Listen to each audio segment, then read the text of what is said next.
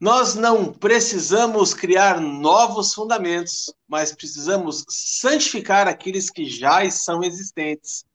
Tema novo começando aqui no canal. Se ajeita na cadeira, prepara o seu café e vem com a gente logo depois da vinheta. Os Paroleiros um jeito simples e divertido de conversar sobre verdades bíblicas. Vambora, que hoje é dia de parola! Povo bonito que acompanha aqui o canal dos Paroleiros, sejam todos muito bem-vindos mais uma vez para uma nova roda de parola, começando tema novo agora aqui, e esse tema que nós vamos fazer é durante todo. Eu não vou falar esse mês, porque na verdade vai ter mais de um mês, né? São seis parolas que nós vamos fazer dentro desse tema, que é o tema que nós estamos chamando aqui de doutrinas de Cristo. E qual vai ser a base bíblica para a gente é, falar sobre esse tema? Vai ser lá o texto de Hebreus 6. Então, fique ligadinho, nos acompanhe nas próximas seis semanas. Nós vamos falar muita coisa boa, muita coisa bonita e principalmente muita coisa bíblica. E aí, oráculo, e aí, mente brilhante, prontos para mais um tema? Tudo azul com vocês aí? Tudo azul, novembro azul. Não é verdade? Novembro Azul. Na, na verdade, a gente pensou nisso, né? A ideia é basicamente essa, né? Conscientizarmos é, as pessoas a usar azul, porque eu não lembro que é Novembro Azul. Mas use azul. Vai ser bom. É, na dúvida, use azul. Na dúvida, né? Entra na, entra na jogada. O negócio é tá na, é tá na vibe. Afinal de contas, quem não ajuda não atrapalha, né? Não quer ajudar também não atrapalha. Exato. Exatamente. Filosofia de boteco. Inclusive, eu estava falando para vocês que eu estava assistindo a parola antiga nossa, a parola número 80, lá sobre unção, e lá nessa parola, é, na verdade é de 82, nós estávamos falando sobre o boteco do Joel. Vocês estavam comentando, e no final fala do boteco do Joel tal. Então, Quer saber o que é o Boteco do Joel? Parola de número 82, Acelerando na Unção. Um tema também sensacional que nós fizemos aqui há uns meses atrás. Mas o tema exatas, não é esse. Mas... Há exatas 40 parolas atrás. O que, que é isso, hein? 82. Eu começou. Quando a gente começou, era amador nesse negócio. Não, a gente, a gente era muito amador. Né? A gente ficava brincando, Paulinho. Chegamos na parola 15. Quem diria? Chegaríamos na 15. Vixe, estamos na 122 já agora começando. E sem prazo de validade, é. né? Sem prazo de validade. Exatamente. Will, vamos levantar essa bola para você aqui, para a gente começar essa, esse tema novo. Então, como eu disse para quem está nos acompanhando aí, é um tema de seis semanas. Então, a base toda está lá em Hebreus 6, 1 e 2. Então, lá é, vai apontar para a gente. Eu, eu, vou pegar esse texto aqui muito é, superficialmente, só para a gente imbicar aqui para você, né?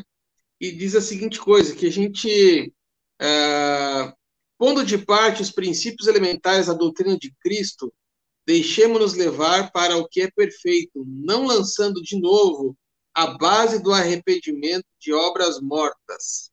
E aí a pergunta do internauta, aquela pergunta que não quer calar, é o que, o que é esse arrependimento de obras mortas?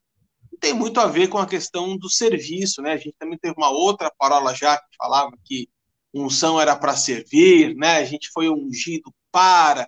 Não é esse tipo de serviço que nós estamos falando. Afinal de contas, nós fomos sim chamados para o serviço mas não de obras mortas. Will, o que seriam essas obras mortas? Por favor, nos ajude aqui a entender esse tema. É, vamos só dar um passo atrás aqui para a gente chegar nessa obra morta, né? O que significa. É interessante que quando o autor de Hebreus, pessoal, olha, você pode ver que o Arthur ali tem uma pretumborância que assim, né? Ele tá. Eu dei um passo atrás uma senhora pança ali, não é verdade? Olha. Camisa de bolinha. Não, você falou, você falou para ele, vamos dar um passo atrás, ele deu um passo atrás, aí reveladora lá, reveladora. Olha lá. Brincadeira, hein? Literalmente. Garoto. Barriga tanquinho. Então. A Priscila, a Priscila tá cozinhando legal. A Priscila tá cozinhando legal. é, quando a gente vai falar desse texto, ele é bem interessante, porque nós temos que fazer aqui uma, uma ligação com um texto que está lá em 1 Pedro, se eu não me, não me engano, que vai dizer que se alguém te pedir a razão, você tem que estar preparado, né?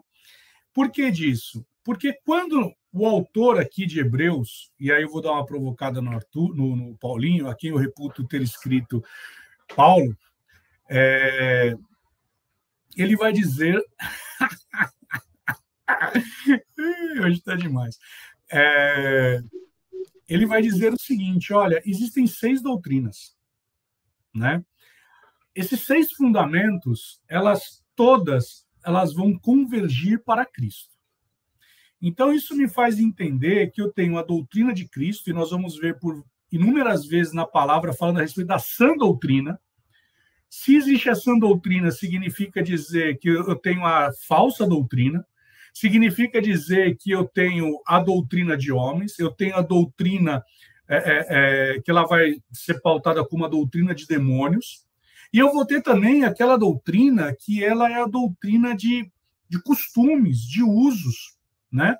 Então, quando o autor de Hebreus ele está falando a respeito da doutrina de Cristo, né, ou as doutrinas básicas, né, mas o autor está dizendo aqui aos princípios elementares da doutrina de Cristo, isso me faz entender que esses seis pilares que nós iremos falar nessas parolas, todas elas têm que convergir para Cristo. Todas elas. Eu não me, não me lembro agora qual foi o autor seguro não foi E.W. Kenyon, tão, tão menos foi T.L. Osborne, antes de vocês me provocarem, é, disse o seguinte: se você for é, ministrar algo, ministre algo focado naquilo que é dito por Cristo. O que Cristo irmão fez. Reagan, irmão Reagan.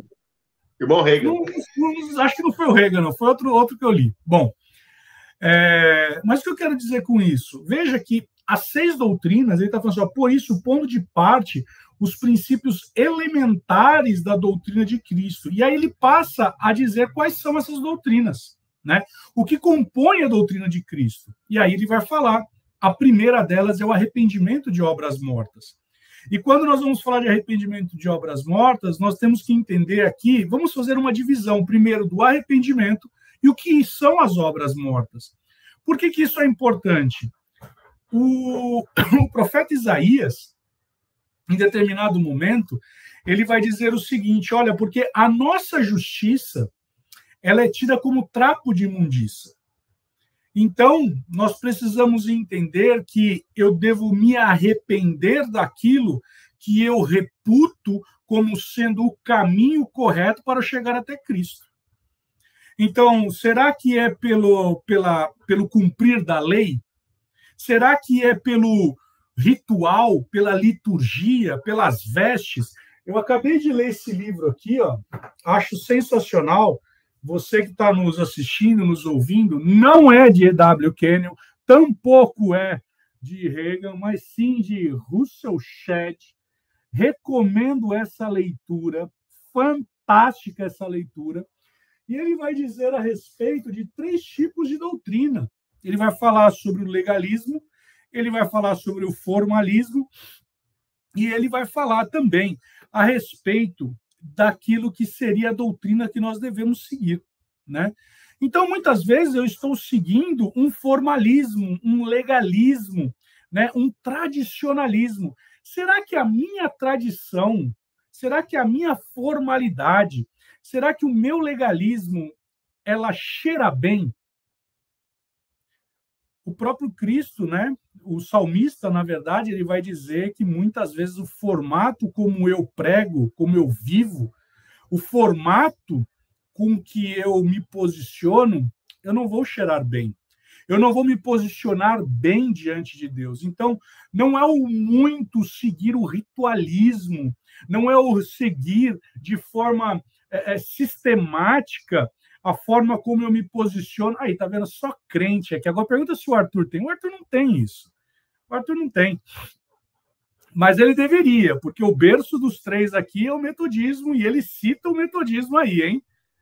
Fechou. Então tá na minha leitura para o ano que vem. Então, o que, que acontece? Quando nós vamos falar de arrependimento de obras mortas, a primeira coisa que nós devemos entender é que deve existir em nós, para que nós alcancemos a, a salvação, não vai ser pelas obras, não vai ser pelo meu formalismo, não vai ser pelo meu legalismo, porque se fosse assim, os judeus eles não precisariam de Cristo. Se fosse pelo legalismo, né, pelo muito praticar das obras, é, os judeus eles herdariam a salvação. Sim, é fato que Romanos 11, Paulo ele vai dizer a respeito de que, ei, gentios, alto lá, não vai achar que você é a última Coca-Cola no deserto. Não é isso. Porque ainda existe uma promessa, existe ainda um remanescente dos judeus que vão herdar a salvação. Isso é fato. Mas quando nós estamos falando de arrependimento de obras mortas, a palavra está falando a respeito do nosso posicionamento. Será que, e aí eu vou citar uma frase de do Luciano Subirá no seu livro Graça Transformadora, que ele fala algo muito interessante. Não, é as, não são as obras que me levam à salvação, mas é a salvação que me leva ao fazer e ao cumprir as obras, né? Então, quando eu vou falar arrependimento, vou falar a respeito de arrependimento de obras mortas, eu tenho que ver a respeito daquilo que a própria palavra vai dizer a respeito de arrependimento que gera frutos. Veja, então, eu tenho que me arrepender daquilo que eu reputo como sendo o meio pelo qual eu vou herdar a salvação. Lembra que Jesus ele é questionado, falar do seguinte: Ei, Jesus, os teus discípulos eles não lavam as mãos para comer. E o que, que Jesus ele fala? Rapaz, vocês estão preocupados com aquilo que vocês estão lavando as mãos. Você acha que é isso que vai fazer você herdar a salvação? Tiago ele vai dizer que a verdadeira religião é aquele que cuida dos órfãos, das viúvas. Né? Já se você está tão preocupado com uma religiosidade, saiba disso. Então, quando nós começamos a falar a respeito de arrependimento de obras mortas, aqui ele não está falando.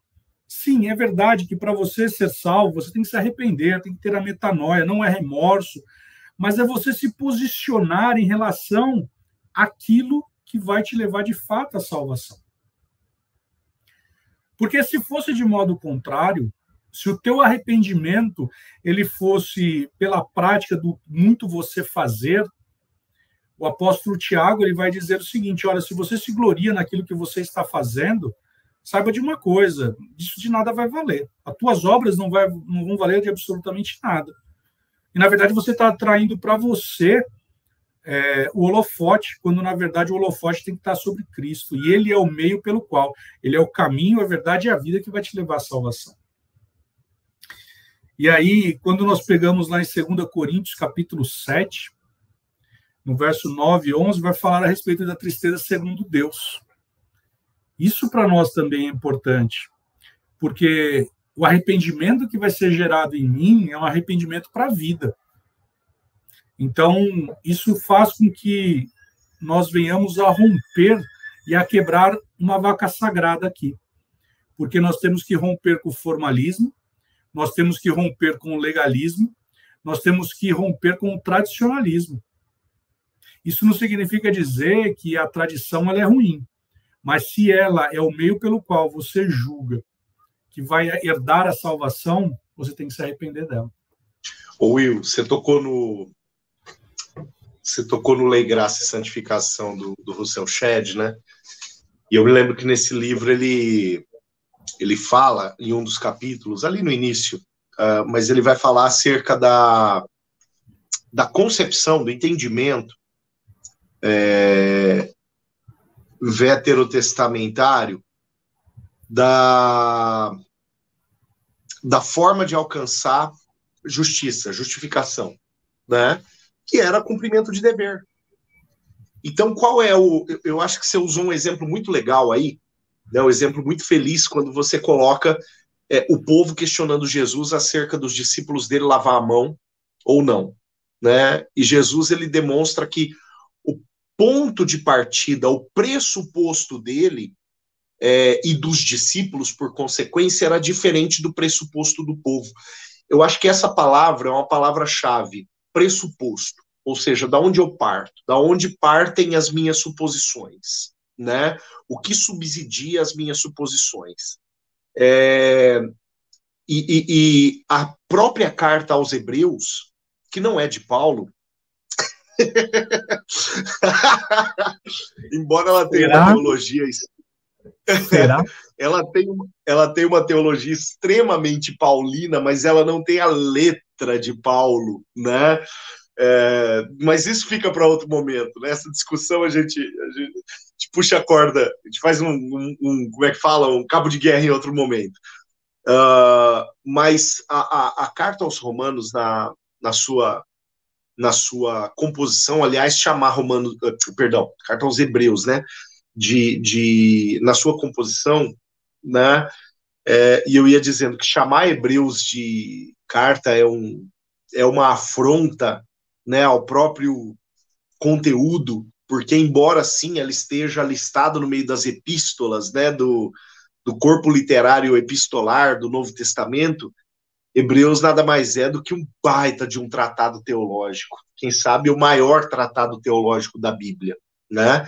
E que tem uma finalidade, é a finalidade de fazer convergir a doutrina essencial dos judeus, né, é, em Cristo, fazer convergir em Cristo a doutrina essencial deles. E aqui, quem sabe, o capítulo 6, ele é essa virada de chave, né? Porque até agora, o que, que o autor fez? Até agora, o autor ele veio apresentando é, fundamentos que são, é, que são convergentes na doutrina judaica com a doutrina cristã. E chega no capítulo 6, ele fala assim, ó, agora nós temos que colocar aquilo que é rudimentar no seu devido lugar e avançar para aquilo que é excelente. Então vamos lá. O que, é o excelente? O que, é o rudimentar e o que, é o excelente? Né? Você tinha dado um passo atrás, deixa eu dar dois aqui. O que, é o rudimentar e o que, é o excelente? O rudimentar, segundo agora vai aparecer a coxa do Arthur. né? Não posso dar dois passos que que é para trás eu tô com calça de pijama, pô. Tá, não, aí não, é melhor não, melhor não. Deixa quieto, deixa quieto. Né? Ninguém merece isso. Nós não estamos prontos para isso. Mas, enfim, o autor ele vai. Eh, eh, cabe a gente fazer esse questionamento. O que, que ele está falando, o que, que ele está chamando de rudimentar e o que ele quer dizer com excelente? Bom, o excelente é fácil, é só a gente ler daqui para frente na carta. Né? E nós vamos perceber que o, o, o excelente é fazer com que todas as coisas apontem para Jesus né, no próprio, na própria carta aos Hebreus, no capítulo 10, versículo 1, vai falar a sombra diz respeito, a, a, a lei diz respeito à sombra de bens vindouros, né, de realidades ainda turvas, enturvecidas, mas que vão revelar-se a partir de Cristo Jesus, né, a, a, excelência está na revelação de Cristo, está no modus operandi de Cristo, está como Cristo lida com as questões, como Cristo responde às demandas. Então, o que é o rudimentar? né, a pergunta que não quer calar é essa: o que é o rudimentar? O rudimentar é um modelo é, de mérito mediante é, as, é, é, justiça mediante mérito, né, pressuposto na lei hebraica, na lei judaica, porque a lei judaica ela pressupõe isso, né? A justificação ela é um, um resultado de mérito, né? E a graça vem arrebenta, arrebenta com tudo isso. A graça em Cristo arrebenta com toda essa perspectiva. Né? Não que, e aí tem uma linha tênue tremenda, que quando a gente sai de Hebreus e avança para a carta posterior e chega em Tiago, nós vamos ver a continuação desse assunto, quem sabe sendo um pouco mais apurado. Quando Tiago ele fala assim, ó, a fé sem obras é morta, tá? Né? Ele diz, tem que ter obra tem que ter obra. A obra não é dispensada, mas o pressuposto, voltando naquela palavrinha que eu disse que é o pontapé inicial, o pressuposto da obra é o que vem a, a dar sentido, a dar um novo sentido é, é, e, por consequência, um novo resultado para aquilo que você faz, né? Porque olha só, uma coisa que eu falo para minha igreja, uh, não é só estar no culto, né? Não é só estar na igreja, não é só saber cantar. Às vezes, ó, vamos até, vamos até ser um pouco mais radical aqui. Não é só orar, não é só ler a Bíblia, né? Não é só uh, ir na vigília, não é só fazer o jejum, mas é fazer tudo isso movido por um propósito, né? A multidão que gritava crucifica-o estava lá, estava pertinho de Jesus. Assim como João, uh, Maria, Joana e outras mulheres estavam aos pés da cruz. Uh, Marta estava na mesma casa, na sua casa, né? Junto com sua irmã Maria, é, enquanto Marta estava ocupada com muitas coisas, diz a palavra, Maria estava lá sentada nos pés de Jesus. Então não é só ter tempo com Jesus, mas tempo dedicado para Jesus. E o dedicado para é o pressuposto que dá sentido ao tempo com Jesus. Você acabou, de, de, citar aquilo que o próprio Russell Shedd fala, né? Que uma coisa é você estar em obediência e de disposição do coração. Isso vai refletir Exato. exatamente o, o, que, o que ele refuta, né? O que ele, ele rejeita quando ele fala, olha, vocês que seguem a tradição, o tradicionalismo, aquilo, você que segue o formalismo e aquilo que você segue como legalismo, porque você acha que isso vai te levar a um caminho de salvação. Ei, para tudo, porque é pela graça. Exato, exato. Graça, exato. E você aí está fazendo esforço. Então, talvez, e aí você falou do, do jejum, vamos lembrar, Jesus, quando chega o publicano e o, o, e o, e o pecador, ele começa, e o fariseu, o publicano e o fariseu, o, o, o publicano ele fala assim: Olha, eu não posso nem olhar para cima. E já o fariseu que ele começa a falar, porque eu, eu, eu, eu. Aí Jesus fala assim: quem foi justificado? Ou seja, porque eu cumpro tudo, tudo que a lei está falando, então é como se eu tivesse o colar do anjo para falar: eu já estou salvo. Né? Então, é isso tem que ser disruptivo. O arrependimento de obras mortas é algo para nós muito importante, porque é, Paulo ele vai dizer, né, Paulinho, que foi para a liberdade que nós somos chamados. E o formalismo, o legalismo, o tradicionalismo nos prende, nos aprisiona. Exato que é exatamente esse. Aqui a gente tem uma teologia paulina muito expressa no, no, no, no capítulo 6, quando ele fala acerca do arrependimento das obras mortas. Né? Quando ele toca nesse assunto, é exatamente disso que ele está falando, as obras que não são fundamentadas em um princípio de vida. Quando eu falo de pressupostos, é, disso que eu, é aqui que eu queria chegar. Nós temos dois pressupostos. Aquilo que nós podemos ofertar por nós mesmos, por nosso próprio esforço, e aquilo que nós podemos ofertar como resultado da nova vida de Cristo em nós, né? O que eu posso ofertar? O que eu posso ofertar é perecível, por mais legal que seja, é perecível. O que eu posso ofertar é pequeno. O que eu posso ofertar não é eterno. Né? O que eu posso ofertar não vai gerar resultados para a eternidade. O pendor da carne dá para a morte. É isso que a, a palavra fala ali na primeira carta aos Coríntios. Agora, quando eu ofereço, quando eu uh, resulto aquilo que é uh, o frutificar da vida de Cristo em mim, né, Colossenses 3,3 fala que a minha nova vida é uma vida que estava é, que está em Cristo, é, que estava no céu escondida com Cristo em Deus. Uh, a partir do momento que eu semeio daquilo que é de Cristo em mim, isso vai frutificar vida. Isso não é obra morta. Agora, tem que ser o semear daquilo que é de Cristo em mim, é o fluir de Cristo através da, da, da, minha vida. Então não é estar na igreja, querer estar lá. Não é jejuar, olha, querer jejuar. Olha, polêmica! Olha a polêmica! Aí, nesse exato, momento, nesse exato momento, aqueles que são religiosos vão dizer: o pastor falou que não é estar na igreja. Eu falei isso para minha igreja, inclusive. Aliás, ó, boa parte daquilo que eu trago aqui, eu já ministrei antes para o meu povo. E eu falei categoricamente isso há dois ou três domingos atrás. Eu não quero que você esteja aqui, eu quero que você queira estar aqui. Né? Eu não quero que você cante, eu quero que você adore. Eu não quero que você venha na vigília para orar, eu quero que você queira e entenda a sua necessidade de orar. E é exatamente esse ponto. A obra por si só é morta e não justifica. A obra por si só não gera resultado. A obra por si só ela pode, ela vai chegar. Olha a obra morta, né? Quando aquela turminha chega para Jesus e fala: "Ué, mas eu expulsei o capeta. Eu eu eu dizimei eu estava lá no culto, eu cantava, eu era ministro de louvor, eu era pastor, eu intercedia pelas pessoas, botava a mão na cabeça do pessoal e as coisas aconteciam. E Jesus falando, cara, eu não conheço você. O cara fez tudo isso, de fato fez, mas tudo isso que ele fez foi obra morta.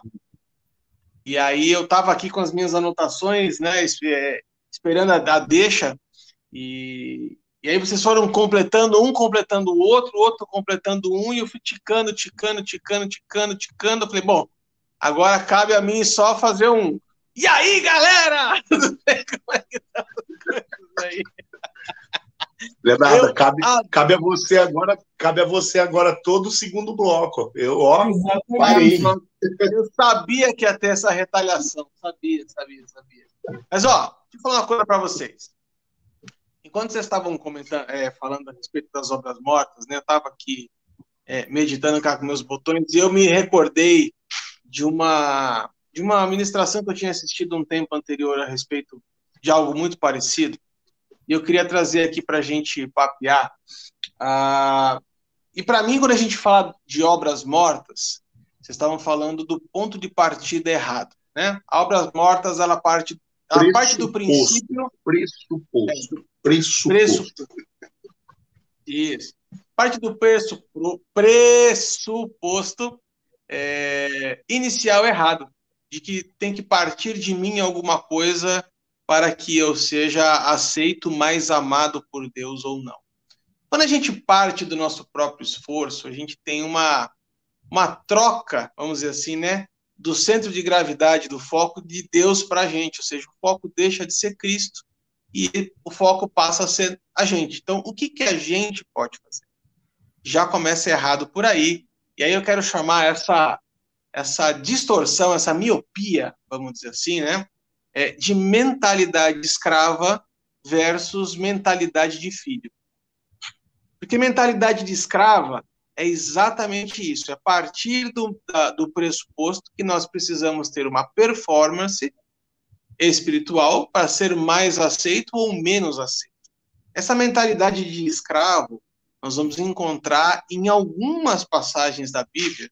E aí eu, eu trouxe no, no, no, coração aqui, ah, quando a gente fez uma série sobre paternidade, e a gente falou sobre a parábola né, do, do pai amoroso, a parábola do filho pródigo, é, ambos os filhos tiveram uma mentalidade escrava ambos os filhos não se viram como filhos, se viram somente como aquilo que eles poderiam uh, usufruir a partir do que eles tinham. Ou seja, o filho mais novo, depois que se arrepende, fala assim: volta para o pai e fala assim: trata como um dos seus servos. Ou seja, eu vou começar a fazer alguma coisa para que você volte a me amar.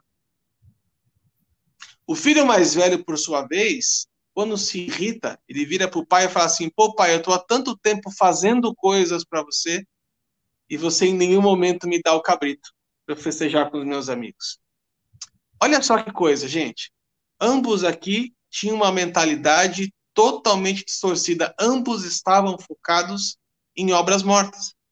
Ou seja, aquilo que eles poderiam fazer para que eles fossem mais amados ou mais aceitos pelo pai. Então eu quero destacar aqui com vocês algumas características é, dessa.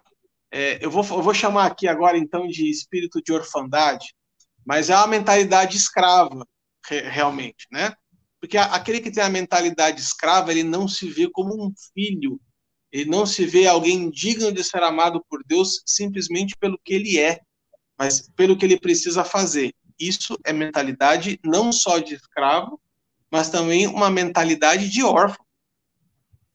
A partir do momento que nós temos o entendimento de que Deus é Pai, a obra morta, ela morre na casca. Porque a gente entende que não é necessário mais o muito fazer para ser amado. Eu não faço a, as coisas para Deus para que eu seja amado. Eu faço as coisas para Deus porque eu o amo. Então, aqui você tem uma, uma quebra, né, uma divisão é, de performance de mente escrava de uma mente de filho. Uma outra característica que eu estava lembrando aqui a respeito disso é que quem tem mente escrava, ele trabalha ah, numa, num sentimento movido por escassez. Quem tem mentalidade de filho vive com mentalidade vive com a perspectiva de abundância. Ou seja, o cara que é escravo de obras mortas, ele tem assim, eu não tenho nada e eu preciso fazer alguma coisa para ter, para ter, para receber, para conquistar. Ou seja, eu vou olhar o que o outro tem, eu vou olhar o que está acontecendo do lado de lá do muro, do lado de lá da cerca, e, e vou me comparar o tempo inteiro com o outro e falar por que o outro tem e eu não. Isso é uma mentalidade de obra morta. Porque o filho, ele sabe que o pai ele vai gerar todas as coisas e vai galardoar todas as coisas. Jesus vai falar a respeito dos pássaros, vai falar a respeito dos lírios. Né? Os pássaros não, não colhem, nem plantam, nem colhem, mas o Senhor dá alimento para eles. O lírio é a mesma coisa, né? não, não, tece, não faz nada, mas nem Salomão, em toda a sua glória, se vestiu tão bem como um deles. Então, uma, uma, uma obra morta ela é baseada numa mentalidade escrava, uma mentalidade de escassez, uma mentalidade de solidão, porque não consegue ver a Deus como um amigo. Ele vê a Deus somente como Adonai, somente como Senhor.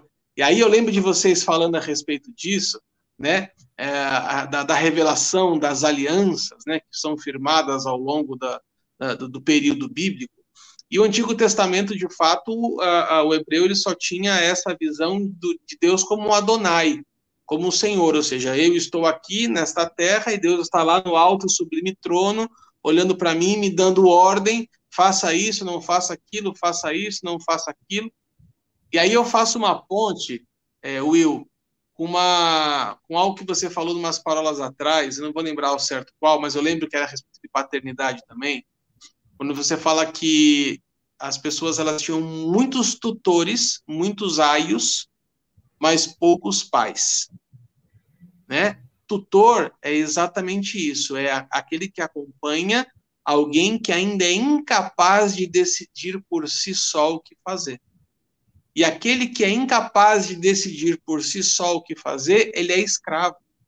Então ele tem que necessariamente se colocar debaixo de uma lei, se colocar debaixo de um regulamento, se colocar debaixo de uma série de regras, para que ao cumprir essas regras, ele seja aceito. Para que ao cumprir essas regras, ele tenha o direito. Né? E olha só, começamos a viver numa geração de direitos, mas uma geração de poucos deveres. Né? E deveres é o que eu sempre falo, assim, a gente é escravo da primeira milha, mas a gente é senhor da segunda milha. Quando eu decido andar só a primeira milha, eu estou debaixo de obediência, eu estou debaixo de uma lei, eu estou debaixo de uma mentalidade escrava. Agora, quando eu decido andar a segunda, eu me torno senhor da minha decisão.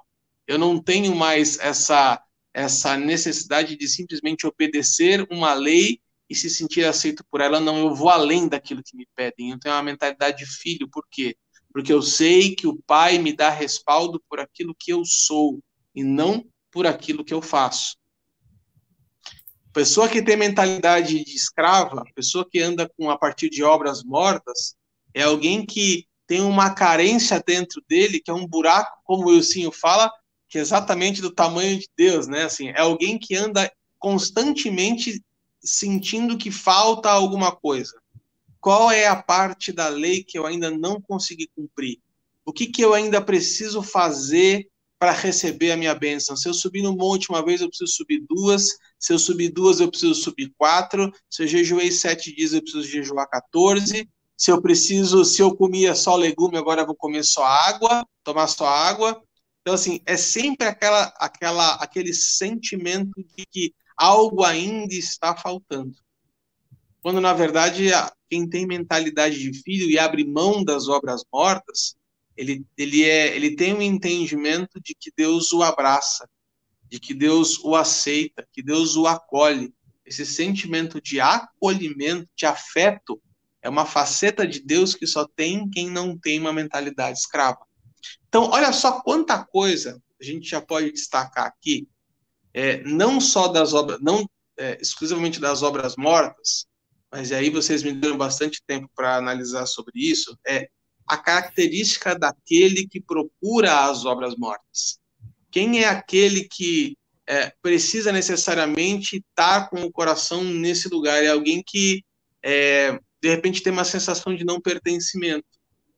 É alguém que, às vezes, está vagando dentro das nossas igrejas, está vagando dentro das nossas comunidades, mas, a exemplo do dracma perdido, é alguém que não, não, não, não se encaixa em lugar nenhum ele fica batendo de um lado para um outro, do ministério para o outro, de uma atividade da igreja para outra, porque ele não consegue se sentir parte de absolutamente nada. E aí a igreja, é, ao invés de ser um lugar para pertencer, passa a ser um lugar para frequentar. E aí o, o Paulinho falou bem a respeito disso, né? É, eu não quero que você venha, eu quero que você queira vir. Eu não quero que você cante, eu quero que você deseje adorar.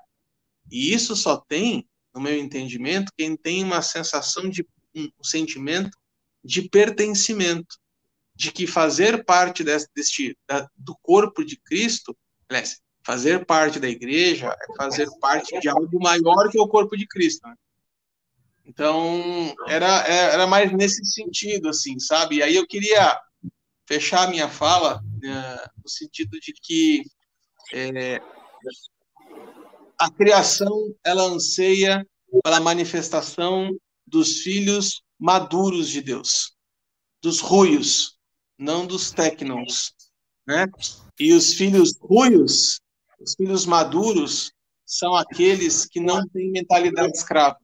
São aqueles que abriram mão das obras mortas, que entenderam que não é pelo muito fazer, não é pelo muito falar, não é pelo muito bater ponto na igreja, que você vai ser mais aceito ou mais amado por Deus, meninos. Era, eu tinha anotado essas coisinhas aqui enquanto vocês falavam. Não, você foi muito bem. Inclusive, parece que você leu e fez um resumo do livro Graça Transformadora, de Luciano Subirá, e também o próprio livro aqui de Russell Shedd, né? De novo, você falou exatamente o que está aqui, né? É, você falou exatamente de um ponto que está nos últimos capítulos do livro do Luciano Subirá, que é esses aqui, ó, né, A Graça Transformadora, que você que está nos assistindo, nos ouvindo, recomendo que você leia, que ele fala muito essa questão que, veja, é, vocês dois têm filhos. Quem que vocês amam mais? É possível? Não tem como, né? Agora, quem que te agrada mais? Isso é possível. E aí, é, dentro disso, é que nós vamos ter o conceito de amor, graça e galardão, né? Que nós vamos ver um pouquinho mais para frente quando nós falarmos a respeito é, de ressurreição e tudo mais. Agora, olha que interessante que você falou, né? Você citou algo sobre a mente, né? A pessoa que tem a mente cauterizada, quando essa pessoa ela não entendeu ainda quem ela é em Cristo. E aí você citou Blaise Pascal quando ele fala basicamente que o homem ele tem um vazio dentro dele que somente Deus ele é poderoso para preenchê-lo. E aí é que vem o ponto de obras mortas, do arrependimento, porque muitas vezes nós estamos dentro de um contexto é, de eclésia, de igreja, onde nós estamos fazendo muito. E esse fazer muito, é, pega a fala do Paulinho, nós estamos como Marta, fazendo, fazendo, fazendo, fazendo, porque nós julgamos que o muito fazer o muito cumprir da lei, o muito cumprir do formalismo, o muito disso tudo vai fazer com que Deus ele me ame mais. E a bem da verdade é que o amor de Deus ele é ágape, ele é suficiente, ele é ponto, ele não vai me amar mais, ele não vai me amar menos. Mas nós precisamos entender que uma coisa é o meu fazer vai fazer com que eu receba galardão. Não vai fazer eu ser salvo não vai fazer com que Deus ele me ame mais, não vai me fazer mais agraciado. Aliás, o próprio apóstolo Paulo ele vai dizer que onde abundou o pecado, superabunda a graça. Ou seja, porque eu reconheci a Cristo pela fé, eu herdei a salvação e agora eu estou, eu fui trans, transportado do império das trevas para o reino do Filho do seu amor. E aí eu queria só ler um texto aqui, passar para o Paulinho, lá em Gálatas, capítulo 2, verso 15 a 16, assim, nós judeus, por natureza, Paulo falando, e não pecadores dentre os gentios, sabendo, contudo, que o homem não é justificado por obras da lei, e sim mediante a fé em Cristo Jesus também. Temos crido em Cristo Jesus para que fôssemos justificados pela fé em Cristo e não por obras pois por obras da lei ninguém será justificado. E aí, Arthur, você falou algo muito interessante, porque se você parar para pensar, o muito fazer, o ativismo, lembra que Jesus virou para Marta e falou: Marta, você está trabalhando demais, Marta. A melhor parte está aqui, ó, ela está aos meus pés. Isso é graça. Ou seja, muito do que eu estou fazendo vai me gerar cansaço, vai me gerar fadiga, quando o melhor é estar aos pés, né? Então, quando nós falamos de arrependimento de obras mortas, nós não estamos falando aqui. E aí eu fiz a brincadeira com o Paulinho sobre a questão de ir à igreja e tudo mais, né? Porque Hebreus 10, 25 diz que você tem que ir para a igreja. Não é ficar no YouTube. É muito bom assistir os paroleiros, é muito bom curtir, é muito bom compartilhar, mas você tem que ir para a igreja. É ali que você vai ser exortado, consolado, ali que você vai ser admoestado. é, é, até um pecado, é até um pecado não não fazer isso, né? Não compartilhar, não curtir o vídeo, enfim, não comentar. Não, inclusive não vai para o céu, não vai para o céu. Aí o que, que acontece? Exato. Mas veja que talvez você que esteja nos ouvindo, nos assistindo, você esteja pensando que o muito que você está fazendo, sabe, a bem da verdade é o seguinte: talvez você esteja num legalismo, achando que o muito cumprir da lei você vai agradar mais a Deus. E veja, não estou falando que uma vida de consagração é diferente de um legalismo. Uma vida de santificação, como dizia John Wesley, ela é diferente de uma vida de formalismo. Aliás, o formalismo pode tirar e apagar a chama do Espírito Santo dentro do ambiente onde você está. Da mesma forma, o tradicionalismo. Não é à toa que Jesus, lá em Mateus 23, vai dizer assim: Ai de vós, escribas e fariseus hipócritas. Quando a gente ouve a palavra hipócrita no português, soa como se um, né, uma paulada, mas a palavra hipócrita no original é artista, é aquele que faz cena. É isso, tá?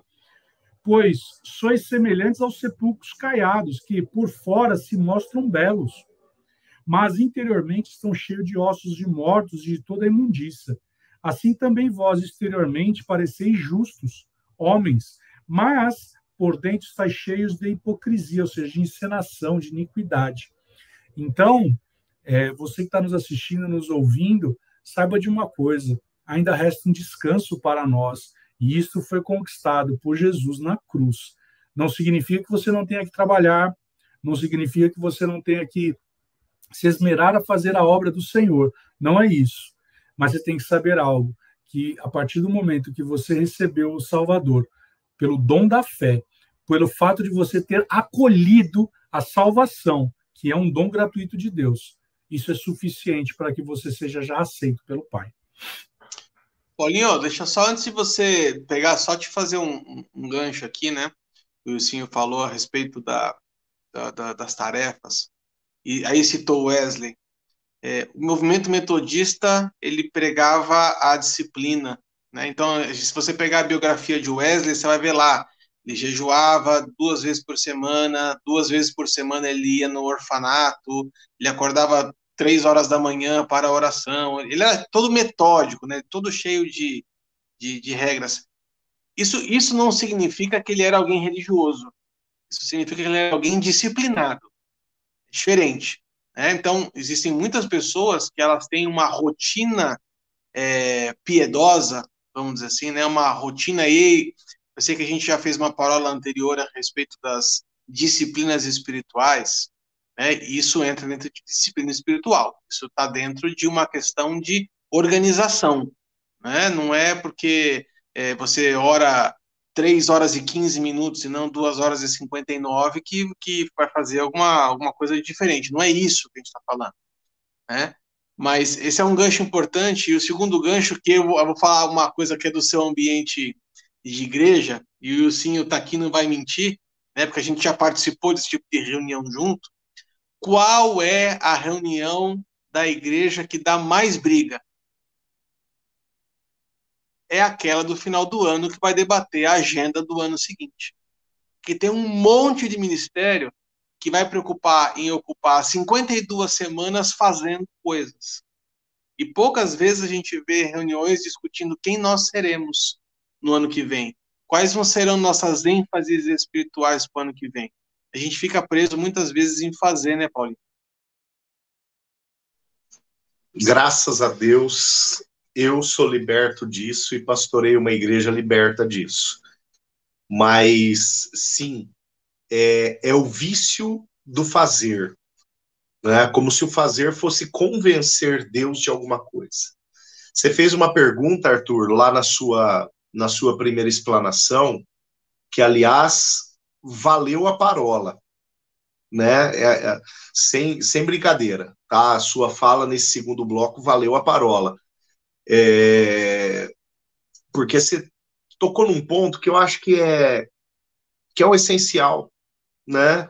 Você tocou num ponto que, quem sabe, se fosse colocado ao contrário, a sua fala antes da minha fala e do Will no primeiro bloco ficaria até mais, mais é, posicionado, né? Mas enfim, você fez uma pergunta, você disse assim, ó, qual é o perfil da pessoa que procura as obras mortas? Quem é?